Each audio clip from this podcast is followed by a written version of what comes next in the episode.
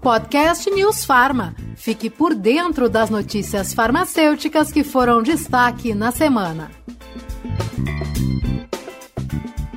Olá, seja muito bem-vindo, seja muito bem-vinda ao nosso podcast. Aqui você fica por dentro dos principais assuntos do setor farmacêutico que repercutiram nos últimos dias. E eu, Murilo Caldas, converso com a repórter Denise Coelho sobre o que foi destaque nesta semana. Oi, Denise, podemos começar? Podemos sim, Murilo. Vamos lá. O que você tem de destaque aí dessa semana?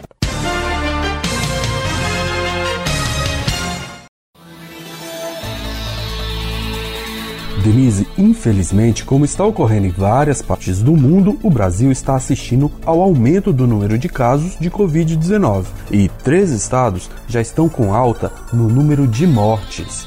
São eles Roraima, Amapá, Rondônia, Rio Grande do Norte, Tocantins, Goiás, Minas Gerais, Espírito Santo, São Paulo, Rio de Janeiro, Paraná, Santa Catarina e Rio Grande do Sul. É verdade, Murilo. Uma matéria publicada no site do Conselho Federal de Farmácia e na Rádio News Farma demonstra que a capital do Paraná identificou avanço na incidência durante seis dias consecutivos. Na última quinta-feira, dia 19 de novembro, foram 1.381 novos diagnósticos divulgados pela Prefeitura. A primeira vez que a cidade bateu a marca dos 2 mil casos diários. Os dados acumulados do monitoramento da Covid-19 mostravam naquele dia que o Paraná já somava mais de 246 mil casos e 5.775 mortos em decorrência da doença. No total, 726 pacientes com diagnóstico confirmado de Covid estavam internados. Desse total, 635 pacientes em leitos do SUS e 91 em leitos da rede particular. Pois é, isso nos mostra que ainda não dá para relaxar com medidas como o uso de máscaras, higienização das mãos e isolamento social. É muito importante ressaltar que o comportamento da população é o que vai determinar a queda ou o aumento de novos casos. No Paraná, por exemplo, a Secretaria de Saúde informou que há muitas pessoas do grupo de risco circulando e muitas vezes sem necessidade. É preciso ficar atento e tomar todos os cuidados necessários para se proteger. No início dessa semana, dois grandes hospitais privados de Curitiba já não tinham mais leitos para internar pacientes com Covid-19. As UPAs também têm amanhecido lotadas de pessoas em busca de atendimento. O conselheiro federal de farmácia pelo Paraná, Gustavo Pires, tem observado essa situação com preocupação. Para ele, é preciso seguir a unificação de um pensamento e manter o distanciamento social e seguir as normas sanitárias de segurança. Os gestores e autoridades da saúde continuam o trabalho árduo para garantir a segurança da população. O povo não pode negligenciar, porque certamente não é solução. Vamos nos conscientizar que ainda estamos em época pandêmica. Como disse o conselheiro Gustavo, o trabalho de gestores e profissionais da saúde não para, e nesse cenário preocupante, a gente vê iniciativas positivas e que merecem ser destacadas. Eu estou me referindo, Denise, à matéria que fizemos para o site e para a rádio sobre uma equipe de farmacêuticos pesquisadores em Minas Gerais que está utilizando o laboratório da Universidade Federal São João del Rei para fazer diagnóstico de Covid para a população de mais de 50 municípios da região centro-oeste do estado. Isso mesmo, Murila, a farmacêutica Cristina Sanches, que faz parte da equipe que atua no laboratório da Universidade Federal de São João del Rei, me disse que a rotina dos pesquisadores, a maioria deles professores e alunos de graduação e pós-graduação da área de farmácia, é basicamente receber as amostras, fazer a extração do conteúdo genético, analisar as amostras por meio da técnica de reação em cadeia da polimerase e liberar os resultados para a população.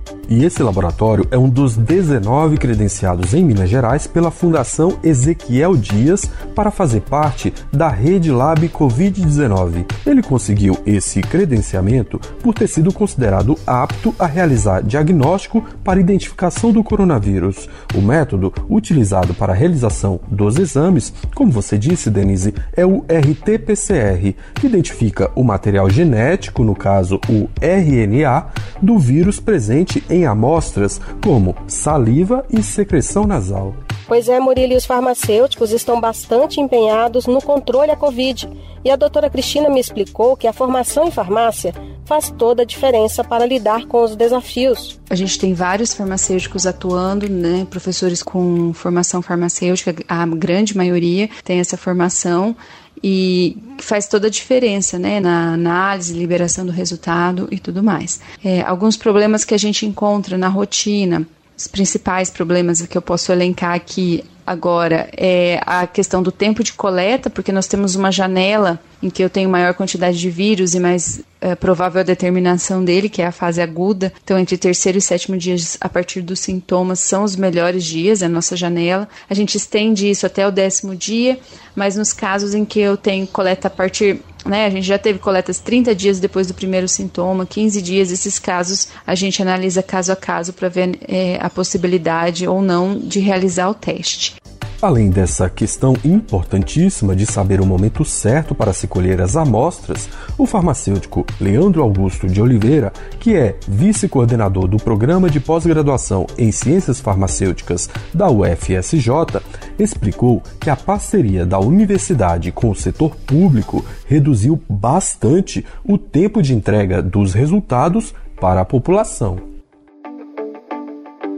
Porque o que acontecia antigamente era os municípios de Minas Gerais mandava todos os exames para a Fundação Ezequiel Dias, né?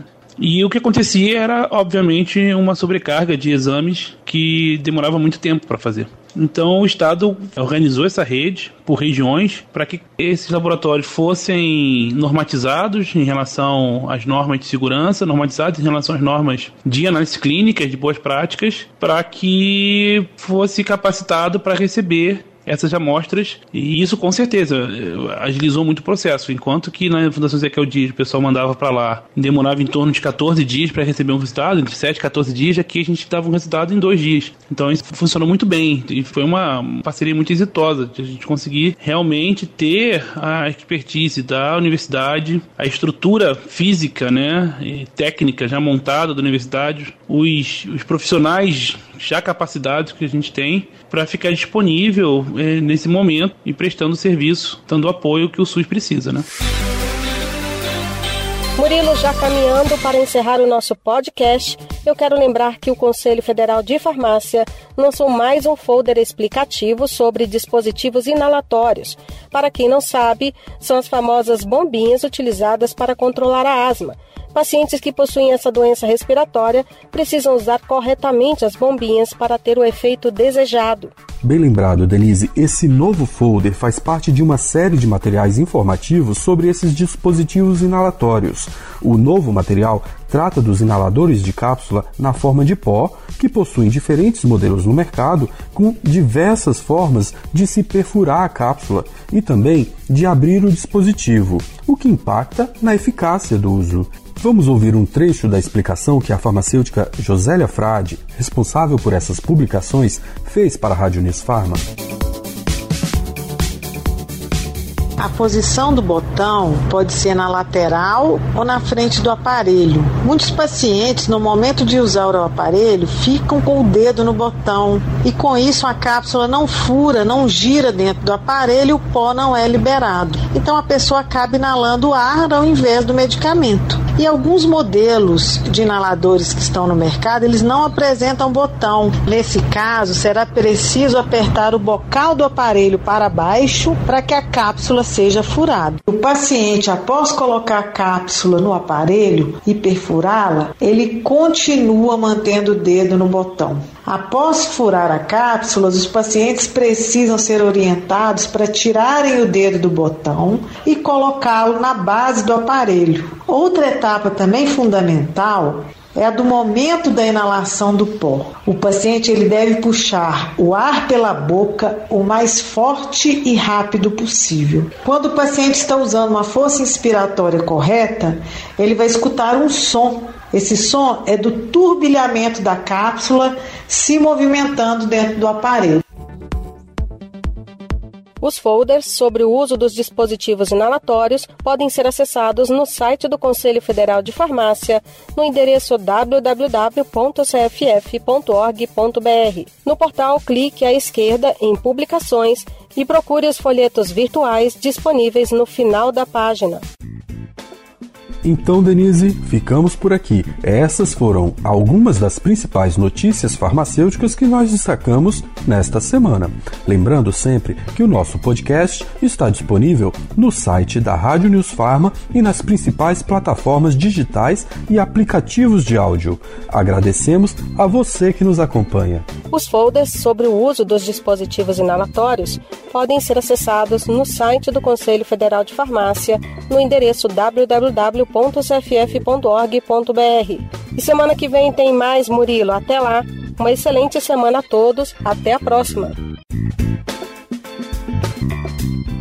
Podcast News Farma. Fique por dentro das notícias farmacêuticas que foram destaque na semana.